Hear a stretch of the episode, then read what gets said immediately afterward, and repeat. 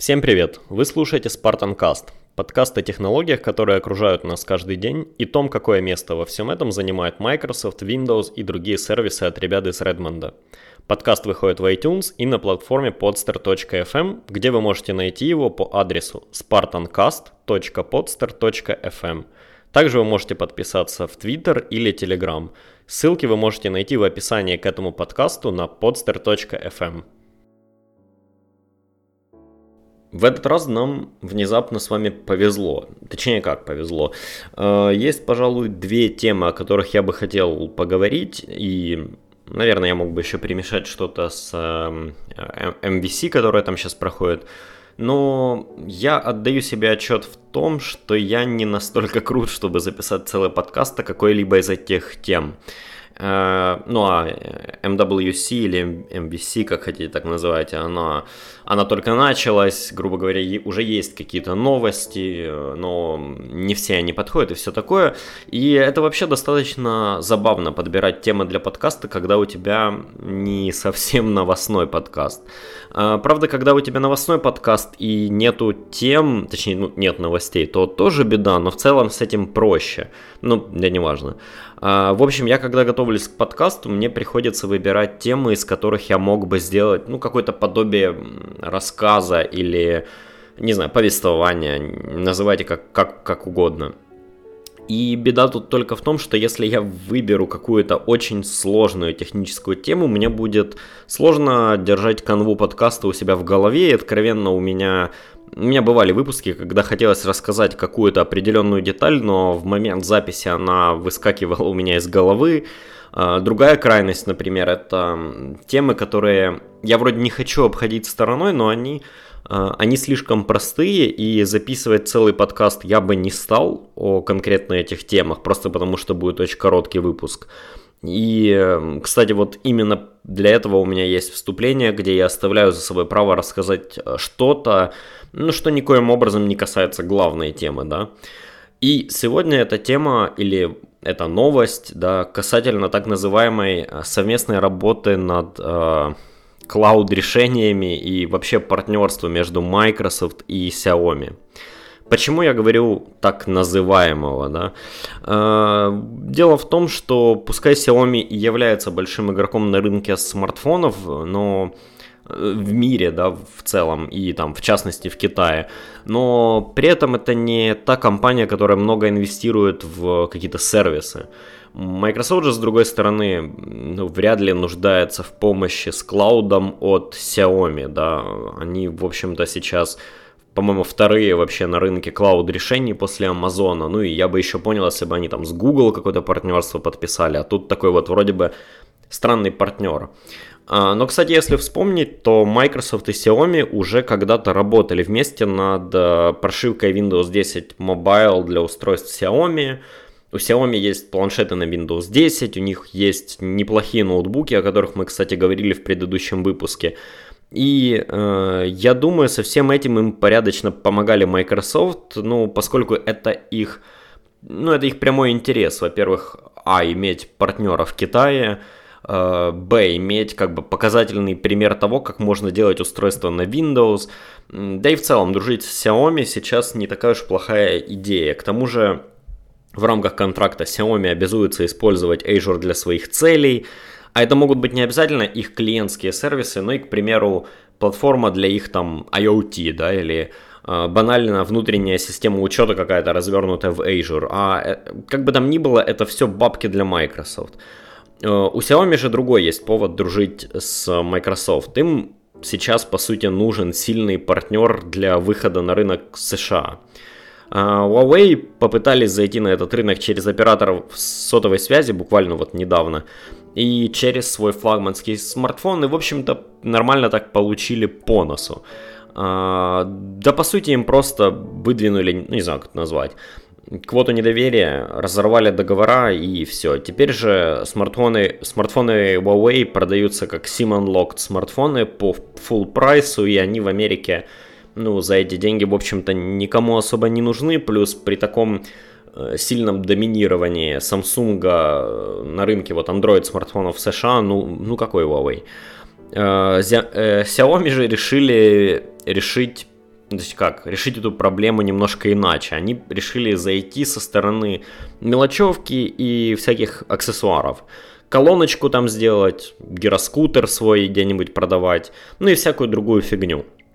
Но для смартфонов им нужен, ну, явно, да, им нужен какой-то очень хороший, такой надежный партнер. И Microsoft, у которых есть, во-первых, магазины в США, у которых сейчас нет мобильной платформы, которые и так продают китайские устройства, э, только с пометкой Signature Edition, это устройство без китайского софта на чистом Windows 10, они могут они могут быть вполне себе э, неплохим кандидатом и для, ну и для смартфонов, да, Xiaomi, на которые, в общем-то, никогда не поздно накатить, например, майкрософтовские софты, продавать их вот в таком виде в Windows, в Windows Store. Плюс, само собой, они и ноутбуки могут продавать, да и любое другое, почти любое другое барахло, которое продает Xiaomi, ну, я думаю, кроме самого там, не знаю, самого, самого мелочного, скажем так. Э, в общем и целом, я думаю, что это очень-очень крутая новость для двух компаний.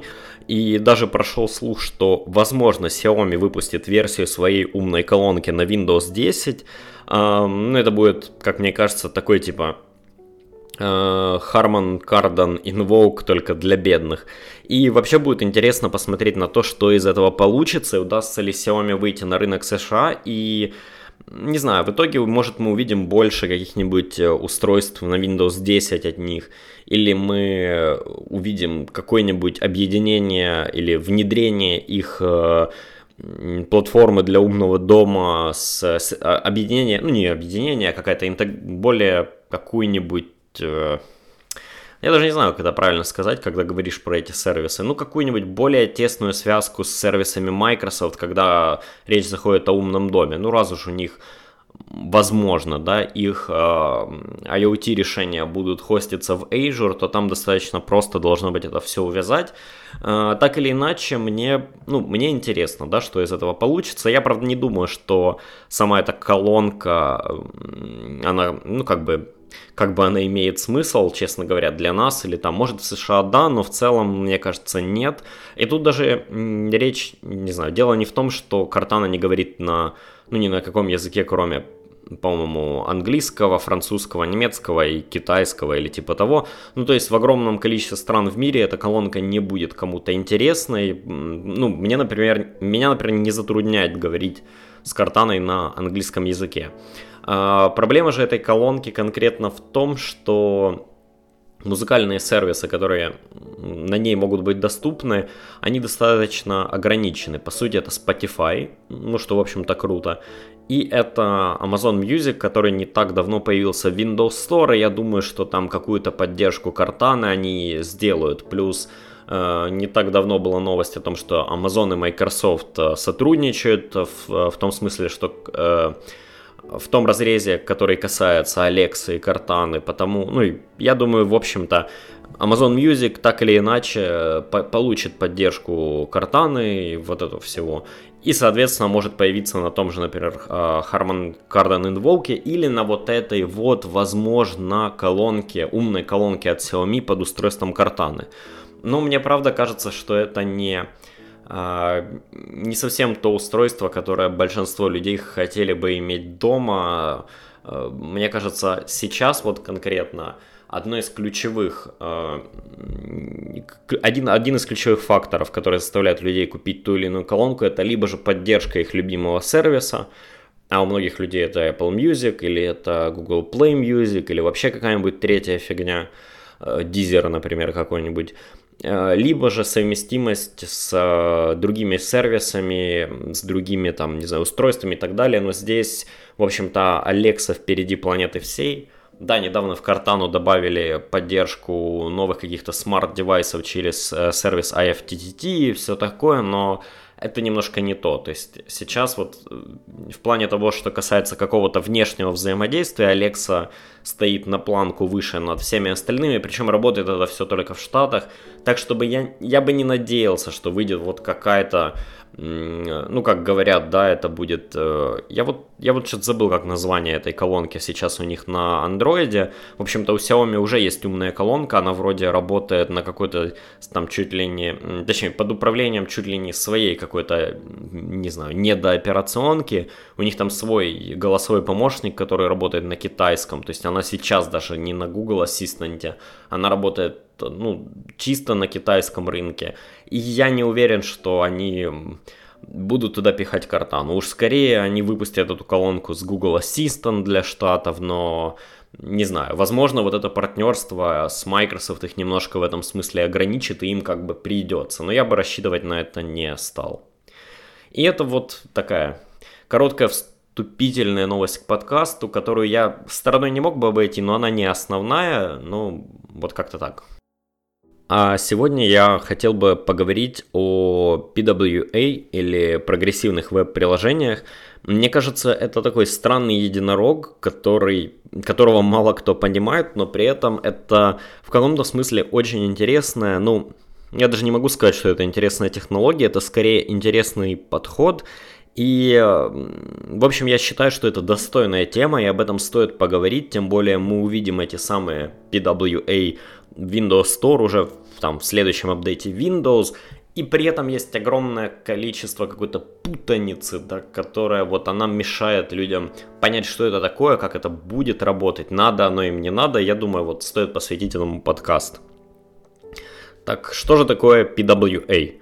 По большому счету, это набор технологий, который в свое время придумали Google. Они так это сделали, кажись, в году...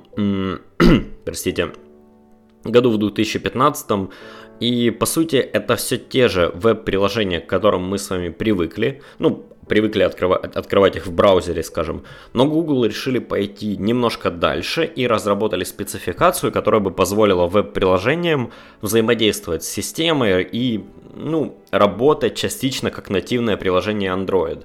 Они даже не стали дожидаться, пока это станет стандартом, внедрили это в Google Chrome. Ну, в общем, они так решили как бы протолкнуть свой стандарт путем того, что у них достаточно популярная платформа и популярный браузер. А, тут, кстати, стоит сделать, наверное, небольшую паузу, вернуться на несколько лет назад и попробовать вспомнить, как эволюционировала мобильная разработка. И я, честно, когда готовился к подкасту, я, я планировал что-то такое вот сделать. И, наверное, наверное, этому бы, да, можно было посвятить чуть ли не целый подкаст. И я даже пытался приникнуть, как при, прикинуть, простите, как бы ужать всю вот эту историю, но что-то мне кажется, сейчас это будет слишком. А главное, что нужно вот понимать сейчас, да, так это то, что как бы нам с вами не рисовали чудо чудесный мир разработки, где прямо креаторы хотя хотят сидеть, создавать новые приложения и пить смузи, но это вот таким образом это не работает. А, над всем этим всегда стоит бизнес, Бизнес хочет урезать цену разработки и поддержки, а, поэтому придумывает способ написать, э, поэтому придумывает способ написать код один раз и использовать везде всегда было, в общем-то, в почете. Проблема только в том, что нативный код на всех трех операционных системах, он ну, разный. А потому это не так-то и просто, есть тьма разных подходов к этой проблеме. В общем-то, один из самых популярных – это использовать веб-технологии для разработки какого-то приложения – ну, тут все просто. Сидел какой-то чувак, затачивал мобильную версию своего веб-приложения под мобильные экраны и дозатачивался до того, что она внезапно стала выглядеть как обычное приложение. А, после чего над его головой, знаете, загорелась лампочка такая, и он подумал, хм, ведь веб-браузер и ну, какой-то, да, рендерер веб-странички, он есть везде. Веб-приложение мы затачиваем под мобильные и так, и так, ну, то есть нельзя сказать, что этого делать не нужно. Осталось только запустить вот эту заточенную веб-страничку не в браузере, а как обычное приложение. А, и, ну, в общем-то, это со временем как-то эта идея эволюционировала и эволюционировала. И для примера, один из популярных подходов, о котором, я думаю, многие слышали, это движок Electron. Это, по сути, обрезанная вкладка хрома. Ну, то есть вы не видите ни вкладок, ни настроек, ничего, вот что есть в хроме от браузера. вы видите просто окно без каких-либо рамок, внутри которого запускается веб-страница. В таком виде работают, например, сейчас Slack, Microsoft Teams, вроде бы новый Skype, хотя тут конкретно я не уверен, он точно написан на веб-технологиях, только не факт, что именно электрон. Э, ну, кто еще? Atom, например, VS Code, ну да и, в общем-то, куча другого софта. С одной стороны, звучит здорово, да, ну, и в целом оно так как бы так здорово и есть, но есть одно большое но. Зачастую вот этот вот веб-код, он и так достаточно медленный. И как вы, ну, он медленный не потому, что он там такой всякой плохой, хотя к JavaScript у меня много вопросов. Он медленный из-за вот рендерера браузера. И как вы сами понимаете, если вот на, это, на вот эту вот достаточно небыструю технологию, технологию навернуть сверху еще вкладку хрома и вместе с ней весь ее движок, то ничего особо производительного в итоге не выходит. Но э, все текущие фреймворки и подходы это по сути решение от сторонних компаний, вот как и сам Electron. А, это по сути использование старых инструментов в попытке сделать, э, ну как бы приложение какое-то.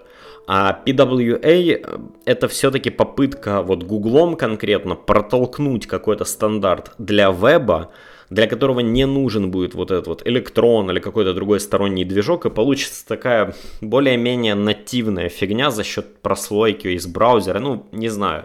Uh, у меня лично есть надежда, что PWA приложения будут менее прожорливыми, чем электрон, и в принципе все к этому идет. Uh, зачем это все нужно было Гуглу, да, и вообще в чем смысл? Дело в том, что сами Google зарабатывают не на приложениях как Apple. Кстати, к Apple мы вернемся еще чуть позже, но Google, имея просто огромную долю рынка смартфонов, все еще зарабатывает на показе рекламы. Потому для Google, например, критично, чтобы для их клиентов э, было как можно, и клиентов это я имею в виду тех, кто делает приложения или кто разворачивает свои сервисы на их платформах. Так вот, чтобы для их клиентов было как можно проще, быстро сделать приложение – сделать так, чтобы это приложение было как можно быстрее найти и установить. А, само собой, клиенты видят, а, что по статистике на iOS больше прибыли и начинают задумываться, а может вообще как бы не париться над андроидом или париться меньше и сократить затраты. А, маленький бизнес, он, ему в принципе почти невозможно потянуть поддержку сразу двух приложений и веб-сайта. И они часто оставляют только веб-сайт. И тут приходит Google и говорит, ребят, вы вот допилите в вашей мобильной версии вот это, это и это. И ваш веб-сайт будет устанавливаться через Chrome, как обычное приложение на Android. Конечно, для вас, а, точнее, а, для нас, как для пользователей, это звучит, ну, как тот еще разводняк, потому что нам вместо заточенных под платформу приложений предлагают, по сути, суррогат. А, да и тем более с установкой не через Google Play, например, а через Chrome. Но если как бы вот опустить этот скептицизм в сторонку, то, наверное, лучше вообще вот так, чем совсем никак, да, если выбирать между тем, что приложение совсем не будет и придется каждый раз веб-страничку открывать, и вот таким возможностью, то, ну, наверное, лучше второе.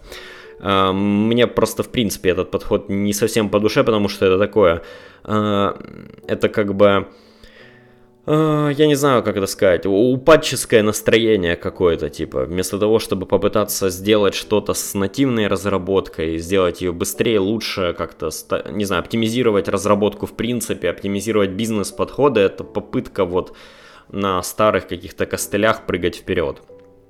А, ну и, кстати, если вам кажется, что только всякие мелкие конторки и стартапы будут вот страдать такой фигней, то спешу вас расстроить. А, почти все, например, текущие приложения Facebook, они не нативные. Они написаны на веб-технологиях и завернуты в какую-то фейсбучную прослойку, то есть мало того, там не электрон, там что-то что-то от Фейсбука. И это, ну, это, эта прослойка, она по сути позволяет им запускаться на всех операционках. А, это какая-то очень-очень проприетарная штуковина, разработанная внутри Facebook. И это, например, одна из тех причин, почему у них все так быстро, да, в кавычках работает. И, кстати, неудивительно, что, например, Instagram и Facebook Messenger уже работают как Progressive Web Apps, э, если вы их откроете в Chrome на Android, ну просто потому что количество людей, у которых достаточно слабые смартфоны, у которых вот написанные на, э, ну так, я сейчас в кавычках опять, да, в нативные приложения Facebook и Instagram всех дико бесят, потому что они медленные, а прогрессивное веб-приложение быстрое, ну просто потому что оно не тянет за собой еще вот ту всю обертку, которая нужна. А, но с Гуглом, допустим, разобрались, да, им интересно, чтобы э, на их платформу выходили приложения быстрее, чтобы пользователи находили их везде, даже если они просто в браузере привыкли что-то открывать. Но давайте перейдем к Microsoft и их подходу. Дело в том, что Microsoft, как и Apple, в общем-то не зарабатывает на рекламе. Э, но им критично важно сделать свой магазин приложений хоть сколько-то популярным. Потому Microsoft решили идти немного другим путем, нежели, э, нежели в общем-то, пытаться заставить людей ставить приложение из браузера, как это делает э, Google. Тем более на Windows есть, по сути, э, точнее как, если на Windows пойти по пути Google, пришлось бы сделать ставку на то, что люди в большинстве используют Edge, а мы в курсе, что подавляющее количество людей, пользователей Windows, используют Chrome. А, так что MS э, решили пойти немножко по другому пути. Во-первых, они сделали свой инструмент, который позволяет превратить э, вот эти прогрессивные веб-приложения в их универсальные Windows приложения. Только это не какая-то прослойка, да, как электрон или еще что-то, что именно исполняет вот этот веб-код. А, нет, работает это все точно так же, как и в Chrome, но по сути это контейнер, в который можно упаковать прогрессивное веб-приложение просто для того, чтобы оно стало доступным в Microsoft Store. А, при этом они просканировали сейчас сеть на наличие прогрессивных веб-приложений, отобрали какую-то тьму, по-моему, уже доступных э, приложений, ну, которые вот они прямо сейчас есть, и они автоматически добавят их в свой магазин. То есть э, нам с вами не придется ждать, пока сами разработчики это сделают. И по сути, если приложение уже есть в сети, ну и оно достаточно неплохое, то оно будет добавлено в Windows Store автоматически. А, при этом у этого подхода тоже есть небольшая особенность, поскольку PWA приложение упаковано в этот вот особый контейнер от Microsoft, у разработчика есть возможность добавить дополнительные плюшки в его приложение. Ну, например, разработчик может добавить а, аутентификацию через Windows Hello там, да, или какой-то другой фреймворк Windows, который будет работать только в Windows, да, если это приложение будет установлено из там Chrome на Android, ну, просто ничего не будет происходить, да, будет выскакивать панелька, например, с вводом там пин-кода или что-нибудь такое. А, но мне откровенно кажется, что это не самый главный плюс этого подхода. А, самое большое отличие, пожалуй, в том, что людей, которых уже давно э, задолбали всплывающие окна в браузерах, и которых, по сути, приучили всегда в этих окнах нажимать «нет», и опять же, людей, которых приучили к магазинам приложений, этих людей не заставляют нажимать на всплывающее окно в браузере для установки приложения, а таки дают просто зайти, ну, Windows Store, да, и установить PWA приложение как обычное приложение в Windows. При этом люди даже не поймут, что оно какое-то там особое, такое, не всякое. Но я думаю, можно будет догадаться только если, например, если, ну, это будет какой-нибудь Twitter, да, и открыть Twitter Mobile в браузере, и открыть вот это вот самое PWA Twitter приложение в, э, из MS Store, то будет ну просто визуально видно, что они одинаковые. Хотя, если... Э, тут тоже будет небольшая разница, потому что если оно будет просто открыто в браузере, то это, это приложение, оно будет себя вести как обычная веб-страница, а когда оно именно установлено, то внутренние вот его там технологии, которые, на которых, в общем-то, построено это, это приложение, они позволяют приложению хранить свой кэш и не переподгружать кучу там CSS и всего вот этого, а, если это не нужно, например, если CSS не обновлялся. И в итоге не приходится каждый раз загружать страничку, чтобы что-то открыть. Грузится, по сути, только контент. А, вы спросите, много ли таких приложений уже есть. И в целом, ну, дофигища. Почти у всех крупных сервисов есть мобильные версии сайтов, которые уже адаптированы под эту технологию. Мы можем с вами этого просто, в общем-то, не видеть, потому что либо же наш браузер не поддерживает PWA и не предлагает нам что-то там куда-то установить. Хотя вроде как в новых версиях Android и Chrome и Mozilla это поддерживают. Да и в целом веб-разработчики, которых я встречал, они часто говорят, что затачивают свои приложения чуть ли не в обязательном порядке. Как я уже говорил, да, приложение в Facebook в их PWA-виде работает чуть ли не лучше, чем версии из магазинов приложений. Да и вообще ситуация, она так в целом многообещающая. Беда только, в общем-то, в том, что Google не смогли правильно продать эту идею людям. Да, конечно, на Западе всякие техно-СМИ пытаются вовсю пихать эту идею, часто об этом пишут, плюс там Facebook с их убогим софтом очень популярен, и все пытаются с ним как-то жить и ищут какие-либо выходы для этого. Но как бы то ни было, это пока что, вот эти приложения, это пока что удел гиков, да. А, и тут, как я и обещал, нам нужно вернуться к Apple. А, дело в том, что Apple до недавнего времени были сильным противником PWA. Я думаю, что это тоже тот факт, который а, во многом ну, тормозит всю эту историю. И, в общем-то, это понятно. У них, во-первых, отличный магазин приложений, который приносит им деньги. Им их не интересует реклама, у них огромная база разработчиков, и у них достаточно закрытая платформа, с которой не приходится думать о оптимизации. То есть они, в принципе, по всем пунктам на коне, когда мы говорим о мобильных, и ну, им волноваться, что кто-то не захочет для них делать приложение, в общем-то, не приходится. И тут внезапно Apple выходит и заявляет, не так давно, кстати, заявляет, что PWA появится в Safari, кажется, в iOS 11.3. И сразу возникает вопрос, да зачем, с какой стати? И тут дело в том, что многие забывают, что Apple, помимо их App Store на iOS, имеет еще и Store на macOS, который ну, будем честны, не пользуется популярностью у разработчиков. И если на iPhone и iPad PWA в принципе не имеют никакого смысла, как раз таки имеет смысл ставить приложение из Store, которое ну, лучше заточено, да, которое лучше работает, то как раз на Mac очень э, даже имеет. Хороший пример из недавних, например, это приложение Твиттера для Mac, которое не так давно удалили из Mac App Store. Это приложение делала какая-то контора, разработку которой э, Twitter заутсорсил в 2014, то есть это не их приложение. И ну, приложение, в общем-то, вышло ужасным. Твиттер долго с ним боролись, но решили убить. И вполне вероятно, что они просто будут пушить PWA приложение, потому что оно у них уже работает. Сейчас, если в Chrome зайти, в Chrome на Android зайти, по-моему, на там mobile twitter.com или куда-то он предложит установить вот этот вот, вот этот Twitter клиент. А, и в общем-то, да, для тех, кому реально нужно будет приложение Твиттера на Mac, они смогут зайти в Safari и установить его. Ну, то есть, для активных пользователей, кому недостаточно просто в браузере иметь Twitter, вопрос как бы будет решен.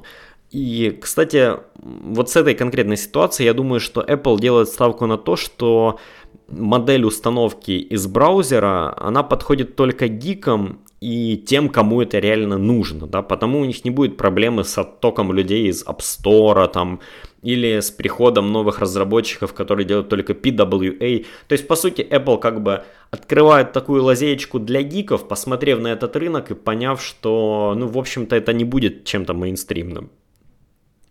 Если же вы спросите меня о моем мнении, то э, я бы сказал, что мы, э, как конечные пользователи, не увидим какой-то сдвиг в индустрии, как когда, например, появился тот же App Store на iPhone.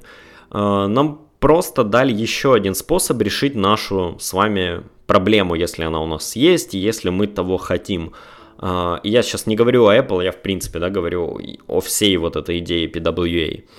А, конкретно ну, мне больше всего нравится способ Microsoft, которые решили интегрировать вот эти прогрессивные веб-приложения на уровне операционной системы, а, как обычные приложения, да, а не устанавливать их из браузера, разбираться. Это диалоговое окно, которое в браузере выскочило, что оно мне там предлагает и так далее. Ну, то есть, сами понимаете, зайти в Store, написать Twitter и нажать установить проще, чем разбираться с тем, что там от тебя хочет браузер этот подход, он э, в целом выгоден для Apple, наверное, да, но вероятно, то, но вероятно, да, причина того, почему люди в массе не знают о вот этих самых приложениях и почему столько путаницы про э, то есть не про путаницы касательно всей технологии прогрессивных веб-приложений, она как раз э, исходит из того, что ну, люди тупо не знают, как их установить.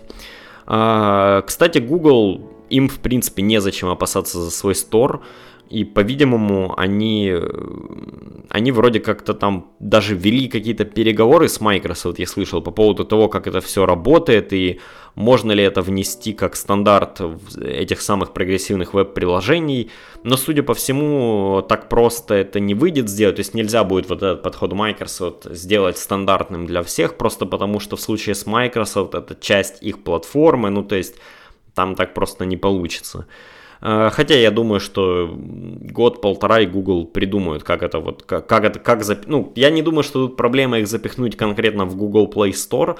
Я думаю, что тут проблема запихнуть их в Google Play Store и при этом оставить их в формате вот именно э, веб-технологии конкретно. Э, если же вы спросите меня как разработчика, то тут я скажу вам, что мне не нравится эта идея это откровенная минимизация цены разработки за счет унификации интерфейса, который а, нигде не будет выглядеть нативно и, в общем-то, за счет использования больших мощностей устройства. То есть мы наращиваем мощность устройств только чтобы запускать на них менее оптимизированный код. Э, ну, плюс, э, я, я уже где-то говорил выше, я точно не фанат JavaScript. А, я даже не буду вдаваться, почему и, и зачем и все такое, но это такая моя личная какая-то боль. А, при этом я даже не работаю с ним, я просто раз в полгода читаю пару статей на Medium касательно JavaScript. Думаю, что-то из серии, бля, боже, какая хрень. Э, забываю на полгода, поскольку я с ним не работаю. Э, потом мне снова становится интересно, я снова что-то читаю, и вот так вот примерно по кругу. Ну, как разработчик, я не могу отрицать, что это э, современная тенденция, конечно. Ну, то есть я не живу, да, не ношу на голове шапочку из фольги, просто мне откровенно эта технология не по душе. Э, я понимаю, что вполне вероятно это будущее того, как будет разрабатываться софт, хотя я, честно говоря, в это слабо верю. Э, я думаю, что это будет постоянно, об этом будет разговор, постоянно будет что-то развиваться, но нативный софт, он как был, так он и будет, и тут даже вне зависимости от того, это там Apple с их App Store или там Google что-то передумают или так далее. Просто людям, просто есть большое количество людей, большой сегмент в технологиях, где э, важна производительность и, э, скажем так, деньги ну, в том количестве, в котором они нужны, точнее, в том в количестве, в котором их можно сэкономить на э, разработке вот этого веб-приложения, они не играют такую большую роль. С другой же стороны, я вижу, что даже крупные компании заинтересованы в самой вот этой вот э, технологии прогрессивных веб-приложений, и при этом эти же компании не могут эту тему нормально пропиарить в течение, ну, скольки, трех лет, да. Э, я надеюсь, что после моего вот подкаста вам стало немножко понятнее, что такое прогрессивное веб-приложение, и, возможно, если вы пользуетесь Фейсбуком, Инстаграмом, не знаю, Uber, Slack или, какой-то, или каким-то другим сервисом, то вы пойдете и глянете, есть ли у него там PWA-версия в Chrome. И э, мне, кстати, сейчас лично интересно, можно ли сделать какую-нибудь простенькую веб-игру, которая будет загружаться как PWA, и при этом будет скачивать новые уровни через технологию вот, сервис-воркеров. Uh, ну и еще там, например, в следующий раз, когда я буду лететь на отдых, я не буду ставить себе приложение Booking.com, которое мне нужно ну, пожалуй, раза два в год а просто поставлю себе PWA-версию на, ну, вот, на время поездки. А, тоже крутой пример а, Google Maps, да, и YouTube в официальном виде, как вы знаете, Windows Store не представлены, но это PWA-приложение, и по идее, да, с выходом нового апдейта винды они появятся в сторе, хотя касательно YouTube, с тем, как работает его веб-версия и все такое, и да, даже как работает его оригин, э, как бы это сказать, официальное нативное приложение на, там, на андроиде, и если вот сравнить это с а, офигительным просто заточенным MyTube на Windows 10, я выберу MyTube. Но получить Google карты было бы прикольно. То есть это как мне кажется, в текущем виде это не замена приложений, да, это скорее такая лазеечка, когда очень-очень надо или когда разработчик не хочет тратиться на нативную разработку, но а, нам, как обычным пользователям, об это, от этого может быть выгода и на, не знаю, и на десктопах на наших, и на маках, в общем-то, и когда какой-нибудь Facebook приложение криво написал, и оно отжирает батарейку, вот я не знаю, вот в таких сценариях, мне кажется, это очень, очень и очень крутая идея и, не знаю, технология. Я всегда в конце подкаста делюсь чем-то, какой-то, не знаю, каким-то контентом, находкой, но на этой неделе не совсем контент. На этой неделе я поделюсь сервисом, который я использую уже какое-то время. А, это NVIDIA GeForce Now. Я думаю, что недели две, три, наверное, я уже ним пользуюсь и могу э, сказать свое мнение и сравнить его с очень популярным сейчас в России, ну и в СНГ сервисом PlayKey. Э, то есть и тот, и другой сервис это стриминг игр с серверов где-то там удаленно на ваш ПК. То есть, по сути, игра запускается где-то там у какого-то дяди на его мощном суперсервере, а вам приходит только картинка, ну а вы со своей стороны отдаете команды управления, и вот получается такой стриминг игры. Ну, я думаю, я сейчас зря объясняю, как это вот работает, просто потому что ну, большое количество людей, которые меня слушают, я уверен, слышали о той или иной технологии, вот, ну, даже не технологии, а сервисе. Я как раз хотел бы поделиться тем, как это работает, потому что я сейчас, э, да, вот я уже говорил, я использую NVIDIA GeForce Now сервис, я подписался на бета-тестирование этого сервиса, он вроде как работает на, э, уже там в релизе он работает на приставках NVIDIA Shield, но они сейчас тестируют его на Mac и ПК, можно потому бесплатно записаться и потестить. Другое дело, что с времени, когда я отправил им запрос на подключение меня к сервису, ушло где-то месяца полтора, наверное. Ну, то есть они не подключают всех сразу, нужно подождать очередь. С другой стороны, на шару как бы почему и нет. Э, и после того, как они дали мне доступ, я какое-то время поиграл, я пошел сравнивать это все с э, сервисом PlayKey. Так вот, если говорить о стриминге, то стриминг с GeForce Now примерно похож на стриминг э, с Xbox моего. Ну, конечно, не в локальной сети, а если я, например, где-то удаленно нахожусь и стримлю с Xbox по VPN или с NVIDIA, с NVIDIA сервиса, то примерно все одно и то же. Единственное, что, ну, как я уже и говорил про стриминг с Xbox, я бы не стал в таком виде играть ну как это сказать, не стал бы в таком виде играть в сетевые шутеры, но вот я сейчас проходил Bioshock Infinite, он просто у меня есть в Steam, потому я решил его перепройти. И, кстати, давно хотел эту игру перепройти. Даже думал, может, купить себе на Xbox One ремастер версию. А вот тут вот так вышло, что я, по сути, могу в нее поиграть у себя на Surface. И никаких, в общем-то, проблем, но иногда, да, иногда, когда Connect просаживается, кар- картинка рассыпается, приходится там или на паузу быстренько поставить, пока пока Connect не расступит. А, с другой стороны, играя, например, в StarCraft 2 через этот сервис, я замечаю, что со StarCraft конкретным есть какие-то проблемы. То есть то ли он не может правильно работать на той видеокарте, на которой они его запускают, а запускают они все это на NVIDIA Tesla P что-то там. Это серверная NVIDIA видяха, безумно там мощная. Ну и возможно, что StarCraft ну, никогда на ней не запускали. Он как-то, он какой-то странный. Я вроде бы разрешение ставлю, максимальные настройки и все, что только могу, а выглядит он как-то очень печально.